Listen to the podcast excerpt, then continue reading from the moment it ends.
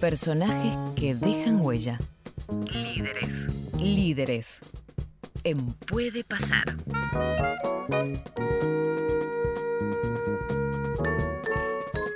Ocho y 17 minutos de esta mañana de miércoles. Llega nuestra sección de líderes, como todas las semanas, con el querido Nicolás Jase. Nico, ¿cómo estás? ¿Cómo andás? ¿Cómo va Oh, eso? Hola, Gus. Qué placer saludarte. Muy buenos días para vos, para Clau, para Sofi. Bueno, acá estamos con una nueva edición de Líderes y hoy les propongo hablar nada más y nada menos que de la mejor jugadora de hockey de todos los tiempos, de Luciana Aymar. Fantástico, Perfecto. Fantástico. Vamos para el lado del liderazgo femenino, me gusta. A ver que, a ver por dónde, por dónde lo rumbeamos. Tiene, tiene mucho, mucho para analizar, Nico querido. Tiene mucho lucha y eh, hemos tenido siempre personajes muy sinceros, eh, pero Lucha creo, eh, acaso porque sea la primera mujer que vamos a analizar, a mí lo que me ha despertado es el interés de esa palabra, de absoluta sinceridad para todo. Si se quiere en algún punto comparable con algunas frases o planteos que hizo Luis Escola a la hora de encarar su carrera y entender por qué llegó donde llegó, pero Luisfa, que fue determinante para el seleccionado argentino de básquetbol, nunca fue el mejor del planeta, eh, independientemente de un nivel Claro. extraordinario. Pero acá nos vamos a parar en Messi, en Maradona, en Jordan, digo, sin comparaciones, hablo de lo que significó para su especialidad, para su deporte, eh, sin entrar en la línea delgada de, de quién haya sido más o menos con relación a esto. Lucho empezó a jugar al hockey sobre césped a los 7 años en el Club Atlético Fisherton, allí en Rosario, su ciudad natal, y a los 13 ya pasó al Hockey Club de Rosario. Su primera experiencia fuerte, antes de meternos de lleno con el seleccionado, se dio jugando en equipos afuera de la República Argentina, en primer lugar en el Rockways de Colonia, en Alemania, con quien fue campeona en 1998, y más tarde en el Real Club de Polo de Barcelona, ya en España, donde ganó la Copa de la Reina. Yo marco esto apenas para empezar a hacer una pintura de la carrera extraordinaria que ha tenido Lucha, pero les propongo comenzar en esto a analizar la cabeza de una chiquita de Rosario que tenía todo muy claro desde muy pequeña y qué pensaba ella sobre su sueño y a quién miraba y cómo imaginaba su carrera cuando era chica. Cuando tenía 13, 14 años, la verdad que tenía un sueño que era muy claro, ¿no? Eh, que era muy profundo. Eh, yo sabía dónde quería llegar. En ese momento me acuerdo que, que, bueno, que, que lo miraba mucho a Diego Maradona jugar y, y la verdad que yo sabía lo que quería. Quería hacer Diego, eh, hacer todas las cosas que hacía él en la cancha. Y me acuerdo que miraba, se miraba todos los videos. Después iba a entrenar, pero claro, iba a entrenar a una lonja de pasto con piedras, con...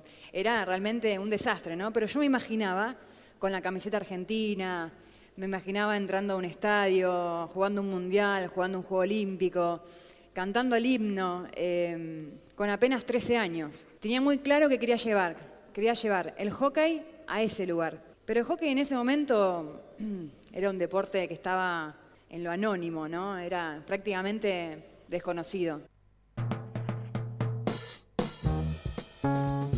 Un deporte, Nico, que salvando las distancias lógicas de- del palo, el stick y demás, tiene muchas similitudes tácticas con el fútbol. Eh, tiene muchas coincidencias y uno de otro se han nutrido mucho en, en- en diferentes situaciones. Hay charlas eh, muy, muy valiosas eh, entre Marcelo Bielsa y Cacho Vigil, por ejemplo, entre el Chapa Retegui y técnicos actuales del fútbol argentino. Hay en esa conexión que Lucha plantea admiración a Maradona, son deportes que tienen, tienen tácticamente mucho, bueno, obviamente en, medidas, en dimensiones en cantidad de jugadoras o de jugadores, ¿no? Pero también en lo táctico tienen mucho en común. Bueno, sin dudas, y, Lucha ha convivido con eso a lo largo de su carrera y será uno de los puntos de análisis a lo largo de esta columna, eh, dónde ubicarla eh, a ella, esta jugadora eh, que muchas veces lo hacía como enganche, pero que después terminaba jugando por todo el frente de ataque y que muchos entrenadores, ejemplo Retegui, ya más tarde en la carrera de Lucha, la ubicó como doble cinco, entre comillas, hacemos esta comparación con el fútbol. eh, y se debatía sobre ese lugar que Aymar quería ocupar y ese RTI que la quería poner mucho más adelante. Pero más allá de esto, vos nombraste hace un rato a Cachito Vigil. Y Vigil fue el primer punto de conflicto de la carrera de Aymar, quien la marcó para siempre. Al principio, eh, por una sobreexigencia, a criterio de una juvenil lucha. Más tarde entendió el porqué de la historia. Vigil se topó ante una jugadora eh, que él entendía que estaba para hacer eh, cosas mayores, para transformarse en la mejor de la especialidad de la República Argentina y para competir sin dudas a nivel mundial. Pero para eso debía convencer la lucha. Y eso generó el primer conflicto de Aymar con ella misma, eh, porque Aymar jugaba bien y Vigil le marcaba errores, porque Aymar tenía un gran partido, pero Cachito le marcaba que podría haber tomado mejores decisiones. Y esa convivencia fue el primer punto de quiebre entre aquella juvenil que empezaba a jugar en el seleccionado argentino y que era determinante en sus ingresos, pero que Vigil la pensaba para ser la mejor de todas. Y se lo planteó en una charla y le propuso el desafío. Vos querés ser una buena jugadora, ya está, ya lo conseguiste. Vos entrenándote vas a ser fantástica. Ahora yo lo que te propongo es que aceptes el desafío de transformarte en la mejor. Y eso generó un conflicto que con el tiempo Aymar entendió. Por eso te propongo que ella te cuente qué significó Cachito Vigil para su carrera.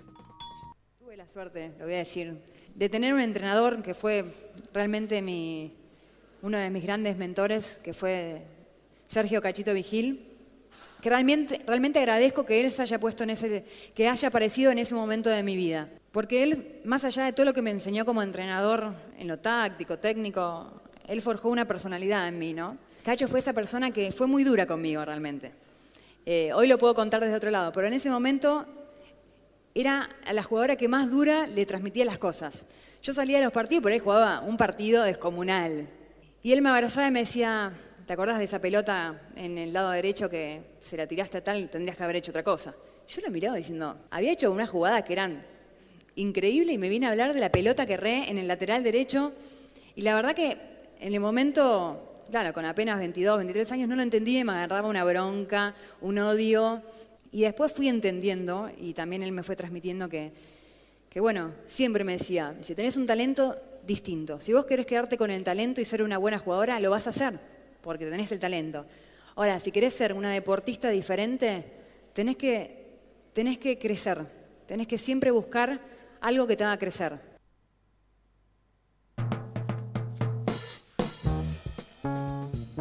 Qué fuerte escuchar esas declaraciones de, cómo cuenta, cómo Cachito Vigil la, llevaba al máximo. No alcanzó con, ello, con eso que contaba ella en el primer audio de, visualizarse ella con la camiseta de la selección y triunfando, sino que tiene, tenés que tener al lado alguien que te sepa encaminar y que te sepa llevar para que ese talento no quede nada más que, en el talento, ¿no? Y que sea un poquito más y pueda explotar. Qué importante acá el rol de, cruzarte con grandes entrenadores como Cachito Vigil y aceptar el desafío, Clau, eh, porque Velasco eh, la semana pasada hablaba de eh, yo te ayudo, pero el que se entrena sos vos, o sea, el que tiene que entender que lo que yo te planteo y lo que te cuento es lo mejor para el equipo y para el individuo, sos vos como protagonista excluyente. Y esto le pasó a Aymar.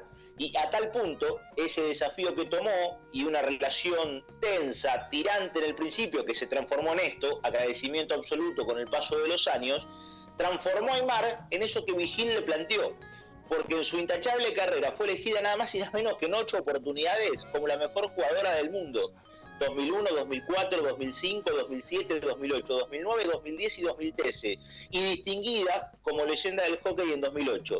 Además de tener obviamente cuatro medallas olímpicas, dos de plata y dos de bronce, dos Copas del Mundo en Perth 2002 y en Rosario 2010 y haber jugado nada más y nada menos que 376 partidos internacionales con la casaca de las Leonas. Marcó un antes y un después en la disciplina y se transformó en capitana eh, de las chicas ya con el paso del tiempo tras eh, el ciclo de capitana de Magdalena Isega a partir de 2008 y hasta 2014 cuando le puso punto final a la carrera. Pero Aymar que tiene esto, quizás como otros líderes no lo marcan, que es la sinceridad y explicar de verdad cuando se llevaba mal o bien, por eso yo les voy marcando puntos para que ustedes vayan anotando. Deporte anónimo y su sueño comparándose con Maradona, agradecerle a Vigil con el tiempo una relación que era tirante y cómo convive ese jugador, o en este caso jugadora, que tiene todo el talento con la capitanía, y cómo plantea ese desafío. Digo esto trasladándolo muchas veces a lo que se plantea sobre Messi, si puede ser el mejor y además líder. Bueno, escuchen a Aymar y lo que para ella significó aquel momento con Chapa Retegui.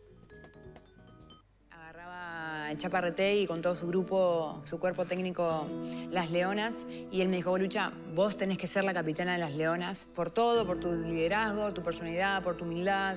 Eh, Maggie en ese momento era la capitana, entonces yo tenía mucho más libertad para un montón de cosas. Yo sabía que yo jugaba y, hacía lo que sabía hacer y, Maggie se preocupaba porque las otras cosas funcionen bien. Lo hablé esto con el Chapa, ¿no? Dije, no, pero yo, quiero enfocarme en estar tranquila en mi juego porque yo sé que si le brindo lo mejor en el juego al equipo, nos va a ir bien.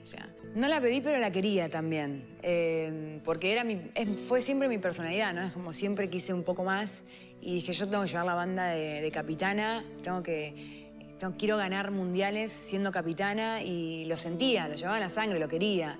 Eh, fue extraordinario porque apenas asumí el rol, dije, bueno, voy a tener cuatro o cinco jugadoras que sé que me van a acompañar hasta el final y que me van a ayudar en cada decisión que tome, más allá de su eh, interés personal.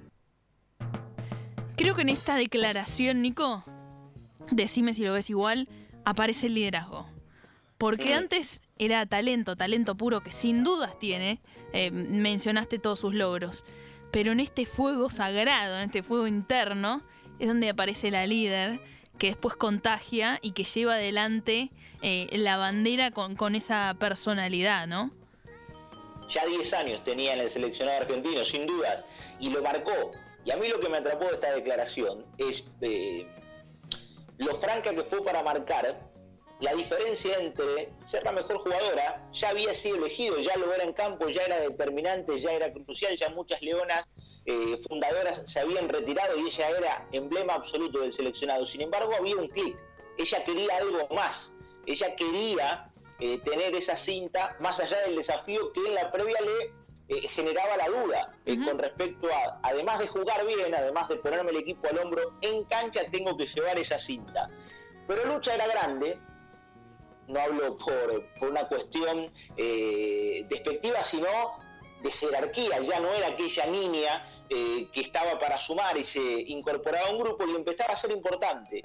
Y lucha con el paso del tiempo, eh, porque le pasó con Garrafo, hablamos de esta relación con Vigil, ni que hablar con Chaparretegui, yo les propongo escuchar a esa líder, Sofi, que vos decís que la notaste ahora, más allá de todo aquello que tenía que ver con, con sus cualidades, hablar de los entrenadores. Y después los quiero escuchar a ustedes.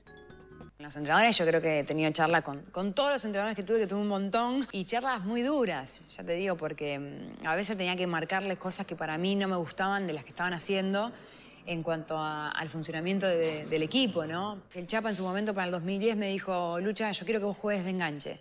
Y había entrenado un año entero de doble cinco.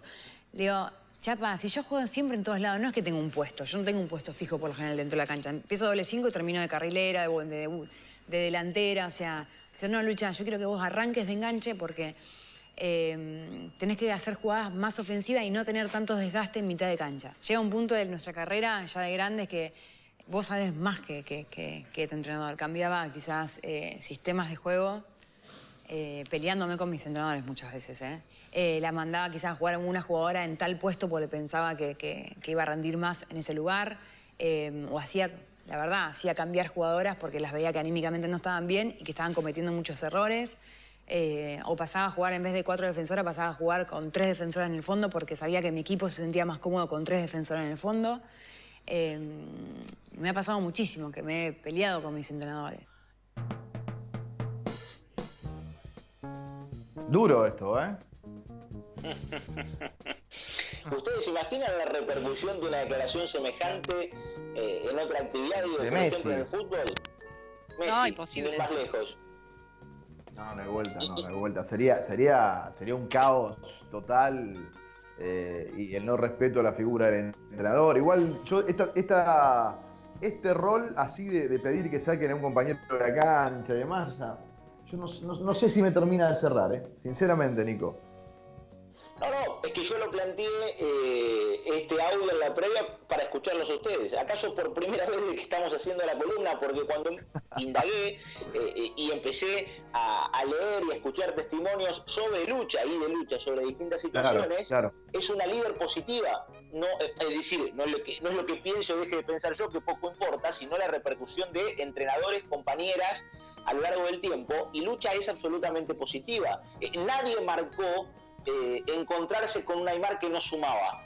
Eh, sin embargo, es esto, eh, una lucha que discutió con técnicos, que debatió planteos tácticos, que pidió que compañeras fueran reemplazadas porque no las veía en su plenitud y que dentro de la cancha hasta desconoció alguna indicación del técnico de turno porque entendía que había que ir por otro lado. Y claramente dijo, hay un momento en la carrera es que, después lo podemos debatir, por eso digo, que vos sabés más que el técnico y a mí se me vino a la cabeza eh, cuestiones futbolísticas y esto que Velasco planteaba sobre todo se justifica por ganar, digo, porque Lucha tiene estas declaraciones y fue una líder positiva, insisto, a criterio de sus compañeras y entrenadores, pero ganó todo.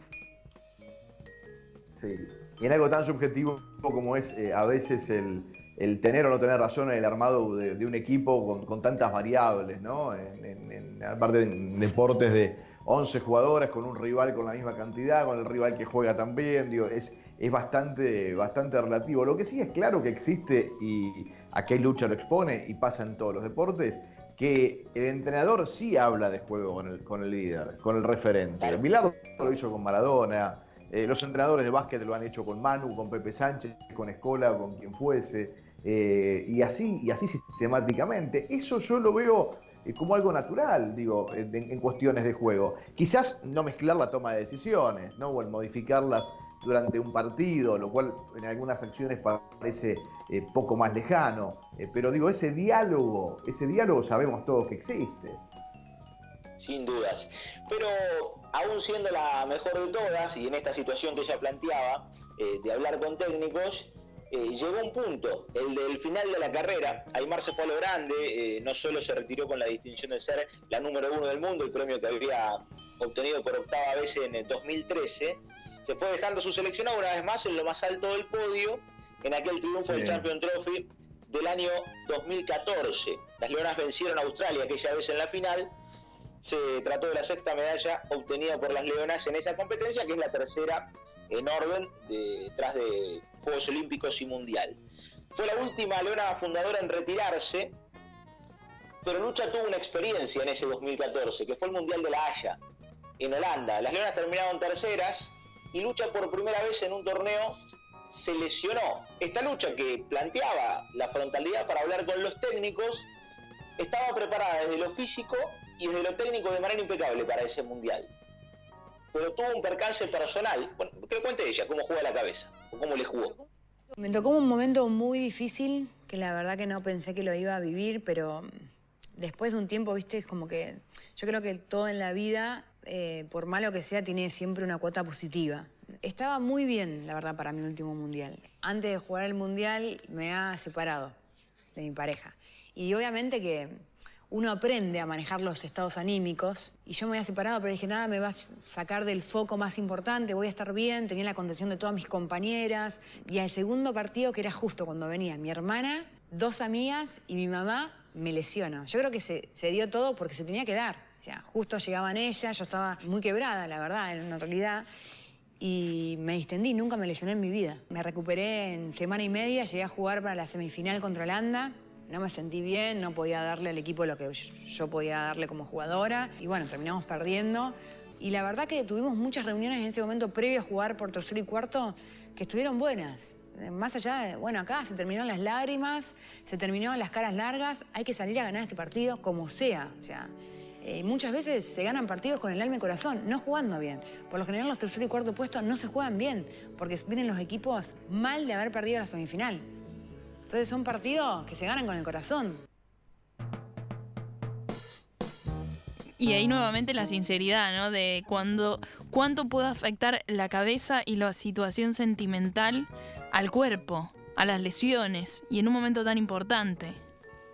¿Y cuánto tiene que ver entonces el equipo? Que es al menos la conclusión que a mí me quedó. Digo, independientemente de vos contar con el mejor, o en este caso la mejor jugadora de todos los tiempos en el hockey, eh, y que te plantee abiertamente eh, y, con sus razones por qué quiere cambiar un sistema o por qué entiende que tiene que jugar tal o cual, en definitiva, eh, la cabeza a ella en esa situación de algo personal le terminó generando una lesión de acuerdo a su balance y el del entrenador, porque Chapa entendía que, que, eso no tenía que ver con lo físico, sino con una situación particular que Lucha vivía y el concepto final que queda en definitiva es que hay un equipo, independientemente de cualquier individuo que potencia al mismo. Y eso lo experimentó Lucha en el final de su carrera, por eso ella eh, analizaba ese punto que tiene que ver con, eh, estaba bárbara, desde lo físico y desde lo eh, técnico, estaba plena, pero tuvo un percance que, no podemos controlar ninguno de nosotros y que le terminó jugando una mala pasada. En esto lo que Hugo vos planteabas sobre los entrenadores, los equipos y los jugadores de turno.